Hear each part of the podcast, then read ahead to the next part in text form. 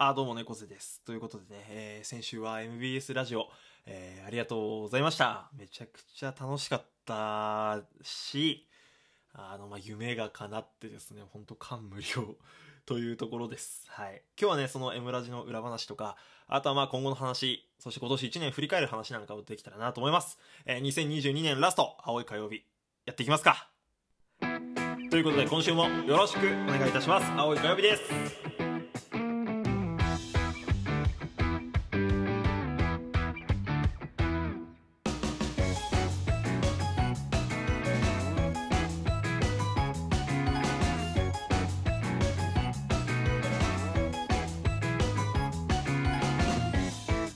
改めましてこんばんは猫背です。こちらの配信はまだ火曜日かよというブルーなリスナーに寄り添うそんなラジオ風配信となっております。よろしくお願いいたします。えー、無事岩手帰ってきましてもう12月今日は収録日27、えー7日ですか。もう年の瀬も年の瀬でね 猫背自身も明日仕事納めという形でまあちょっとバタバタしてですねああの天木猫の更新がとどまっていたりとかあと YouTube 上げられなかったりとかちょっとねバタバタしてるんですけども、まあ、あと1日かなというところで、えー、ちょっとねもうすごい怒涛のこの1週間ぐらいだったのでなかなか落ち着かなかったんですが今日終わればやっとまあ少し落ち着くかなという形で、まあ、青い火曜日もね更新頑張っていこうかなと思うんですけどもまずは、えー改めてですけどね M ラジ本当に応援ありがとうございました。無事終わることができましてあとはもう体調もね、えー何事もなく岩手県の方に帰ってくることができました。えー本当にありがとうございました。あの大阪行くまでの様子とかね、まあ、大阪市内での様子っていうんですかかなりリスナーさんにこう大丈夫なのかねこうせというふうに心配かけながらの、えーまあ、そんな移動であったり、まあ、こうちょっと遊ぶところであったりって感じだったんですけどね。まあなんとかなんとか、はい、そういう感じで無事に平和に終わって帰ってきましたよと。あの反響はすごくありましてそのお便りでも、まあ、そのラジオが決まった段階でねもう猫背さんおめでとうございますっていろんな方に言っていただいてまだお返事できてないところもあるんですが終わった後もですねさまざまなリアクションいただいて DM だったりお便りだったりあとはリプライだったりすごい反応いただけてですねありがとうございました。なんかもちろんねあのリアタイちょっとするの厳しいよって方もたくさんいたと思うんですけどもねあの同時配信のラジオトークには結構いろんな人がコメントしてくださっててすごい数聞いてくださっててまあ後から聞きましたよって方も Twitter とか SNS でちらほら見受けられてですねすごいなんかあ俺のラジオがいろんな人に届いてるんだなって思うとちょっとまたそれもそれでグッときちゃうようなそんな、えー感じでしたね。ありがとうございました。なんかね感想を細かく書いてくださってたりなんかいろんな言葉をもらってね こんな嬉しいことねえなっていう、はい、感無量でしたね。で、まあ、もちろんそのラジオトークのユーザーさんそして MBS ラジオのあのリスナーさんとかいろんな方からこうリアクションをいただいたんですけども実はあの僕の近しい人間要は猫背の中の人に近しい人間たちからもですね人間たちからも あのこうリアクションいただいてましてというのもまあ今日ですね仕事終わりたまたまその前のバイト先のカラオケ店に寄ったんですけどそしたらあのあのまあちょっと前のね僕配信で喋ってたあの猫さんラジオトークって知ってます？って聞いてきたあの後輩の女の子がですね働いててで久しぶりってこう話してでその子にはあのバイト辞めて地上波が決まったタイミングでねあの実は俺こういう活動しててさ今度地上波出るんだよっていう風にあの LINE で伝えてたんですけどもどうやらその後輩の女の子聞いてくれてたみたいで。いや猫背さん聞きました、まあ、猫背さんというかその本名のねあるまるさん聞きましたよって。でなんか自分の知ってる先輩があのあんな大きい放送局で喋ってるラジオやってるってちょっとびっくりしましたけどなんかそれよりも嬉しかったなんか嬉しかったですみたいな感じでこう言ってくれてその感想とかもさなんかこう教えてくれてね。うわー。まあ俺が自分でバラしてるからそんなかっこいい話ではないんだけどうわすげえと思って後輩の子が聞いてくれたんだっていう風になんかなってですね。なんかそのすげええーってなってました。はい、でまずその後輩の女の子が聞いてくれてて、その感想とかももらえてうわ嬉しいなってなってでまあ、そっからですよね、まあ、彼女さん僕の彼女さんも全部聞いたって言ってくれて、まあ、リアタイはちょっとできなかったみたいだけど本当いろんな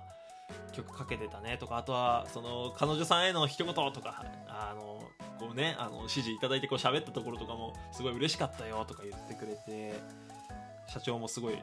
えー、いろんな優しい言葉といろいろかけてくれてねぎらいの言葉とかねかけてくれてすげえあのまあこれはねあの 別に配信には載せてなかったですけどそういう言葉をくれた瞬間があってですねめちゃくちゃ嬉しかったですね。はい、後輩の女の子。まあ後輩の女の子の前に彼女を先に言うべきだったんじゃねえか、うん、まあまあまあ時系列的にこう思い出していくとちょっと新しい順で喋っちゃうんだけどさ。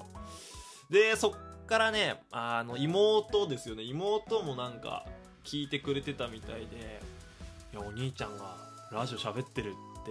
ちょっと不思議だったよ」って言ってくれてね。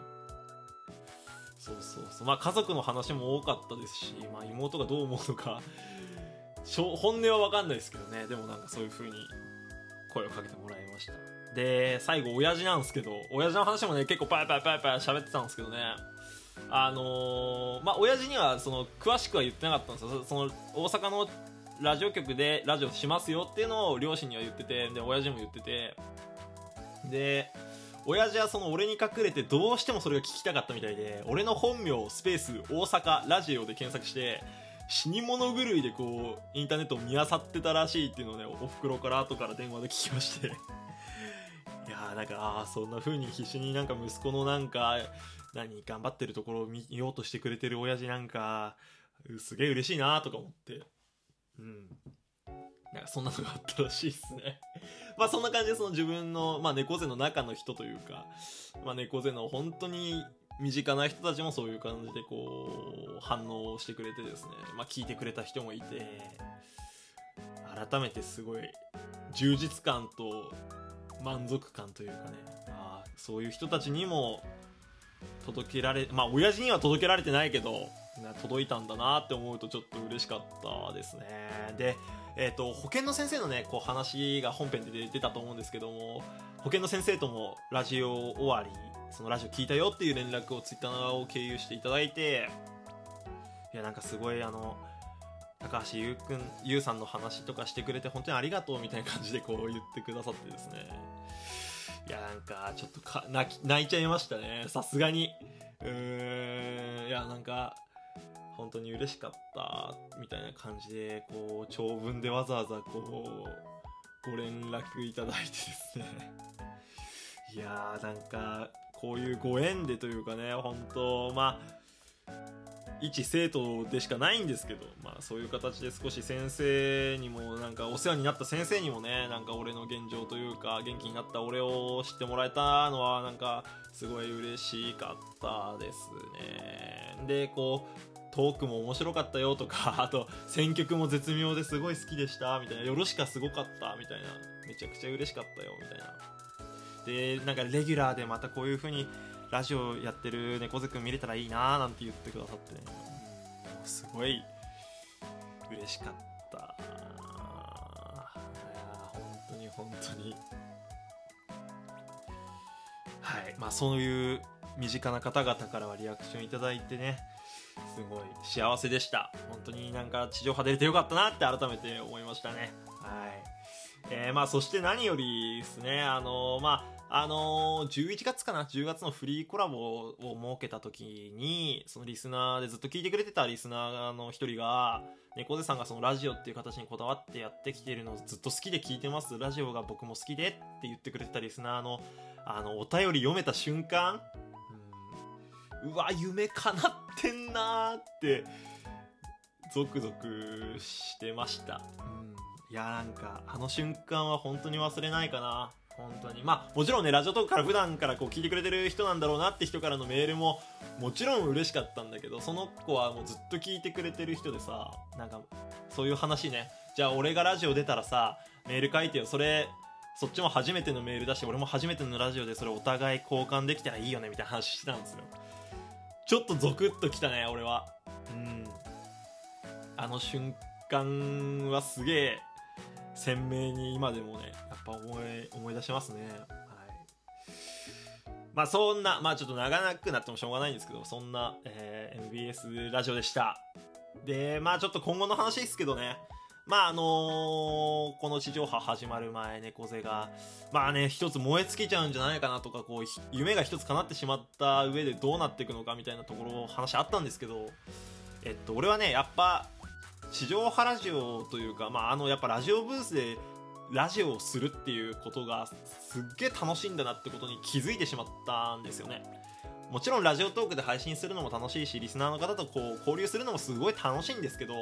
なんかそれとはまた違うあの空間でしか味わえない